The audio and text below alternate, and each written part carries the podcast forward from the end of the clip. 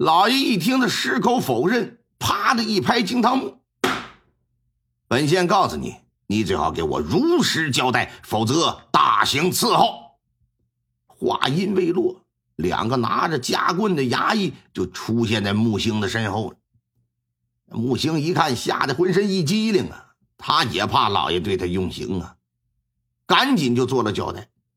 据他交代啊，家里有三间瓦房，几十亩地，在陈家沟呢，算是日子过得不错的那种的，啊，可是也算不上什么名门望户，最多呀，就属于那种比上不足，比下有余的人家。但他呀，经常喜欢到处炫富啊，说自己家里怎么怎么有钱。其实这些呢，都是在说大话、吹牛皮。因为真要是家财万贯，那藏还藏不住呢。谁会傻到往自己外头去宣扬去？是不是？财不外露嘛。那在那个年月，万一招来歹人，那不就糟了？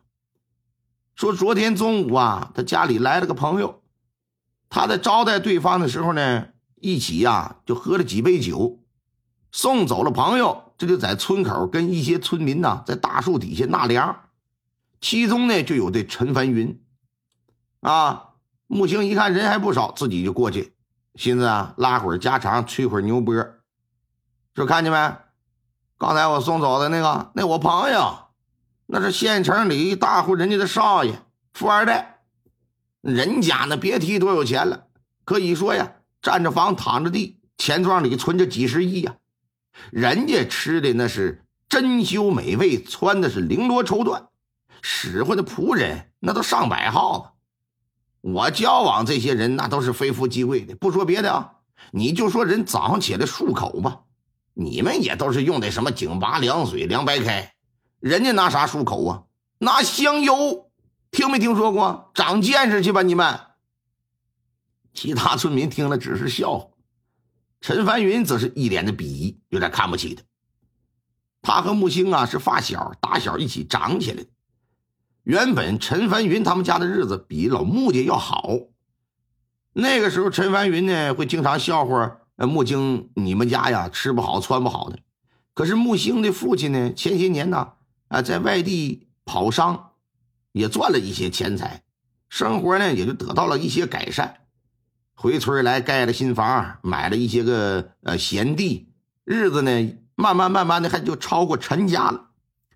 正所谓风水轮流转呢，木星就开始经常嘲笑陈凡云了，这就使得呀俩人一见面，每回陈凡云没什么好脸特别是听木星搁那吹牛波的时候，哎，总是想要上去顶他几句去。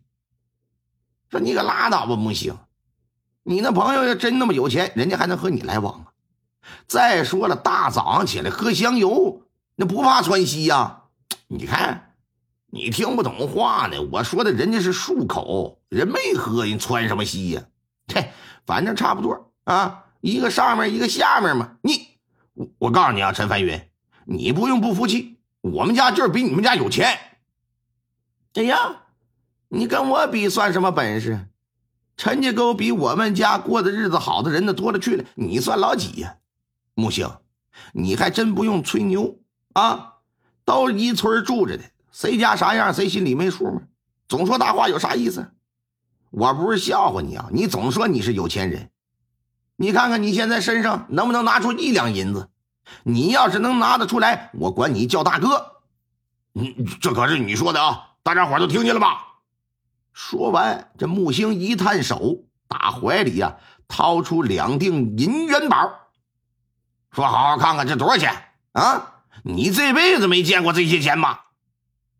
陈凡云接过两个银锭子，这么一看，一定是整十两啊，两个就是二十两啊。当时就挺惊讶，说：“你你哪来这么多钱呢？”哼，说来你可能是不信，昨天晚上我在路上遇到一客商，我看他身上那包袱挺沉的，我就假装找他帮忙。给他骗到村外山脚下的那枯井旁边去了，抢了他包袱之后，我给他推井里去了。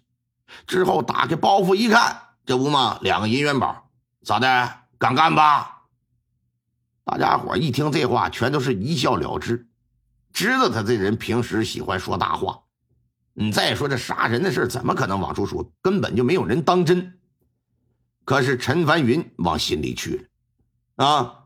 木星这边就说：“说你别墨迹，赶紧管我叫大哥。”陈凡云起身把元宝啊往地上一丢，说：“我他妈是你爷爷！”撒腿就跑了，耍赖了。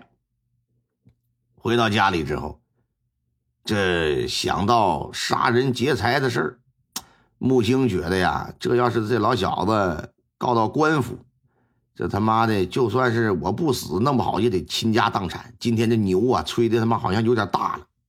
陈凡云也琢磨：二来我要这边给他告到官府，告发有功呢，我可能还得得笔赏金，这不吗？今天早上，这老小子上县衙就来告状了。可令他没想到的是啥呀？县太爷一分钱没给不说，上枯井里一找一翻，还真就找到尸体，把他都给带回县衙来了。你说这不是倒霉催的吗？眼巴前还不知道怎么处理他呢，这心情就别提多糟了。木星这边就一脸的委屈，说：“大人呐，你看我这手无缚鸡之力，肩不能扛啊，手不能提的，我怎么可能杀人呢？”我呀，就昨天喝多了，我就吹吹牛，过过嘴瘾。大人呐，你可得信我说的，我我我没有啊。老爷说：“那你那两锭银子哪儿来的？那那那是我姐夫薛丰年的。前几天他来找我说呀，要在陈家沟买点田产，托我帮忙。临走前这不是留下两锭银子做定金吗？啊，说是有合适的，就让我赶紧定下来。买地的事呢，我都帮着联系两家。”可是价钱呢还没谈拢呢，就没有交定金。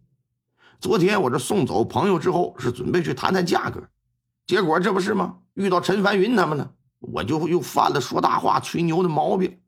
这不两锭银子拿出来，我想显摆显摆啊，嗯，并且我编造了杀人劫财的瞎话。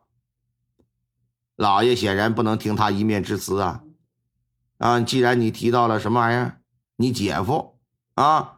嗯，而且还有本村的两个人谈了这个售卖田地的价格。那为了搞清楚这两个银子的来路，分了两拨人出去，一波啊到陈家沟传唤那两个要卖地的，另一波呢到隔壁的薛家庄找这个薛丰年啊，并且进行暗中调查。木星所说那两个有意向卖地的人到了县衙之后呢，呃，证实了木星啊确实跟他们谈过要买田产。呃，价格呢也是一时没谈拢呢，但是昨天下午木星去找他们再次商谈，价格啊就确定下来，呃，并分别啊给他们十两银子作为了定金。另一边调查得知，薛丰年呢家资颇丰啊，要比木星他们家还有钱，这主要是得益于啊他父辈给留下了不少的家产。另外啊，这薛丰年呢经商有道，年富力强啊，有能力拿出这么些银子来。他最近呢，确实张罗着要买田产呢，还曾问过薛家庄里一些人是不是有意要出售。衙役在询问的时候，庄里人也都给进行作证了。还有就是昨天薛丰年到县里参加一朋友儿子的婚礼，啊，当天喝了很多酒，在朋友家过的夜，今天早上坐马车回的家，这一点也得到薛丰年朋友的证实。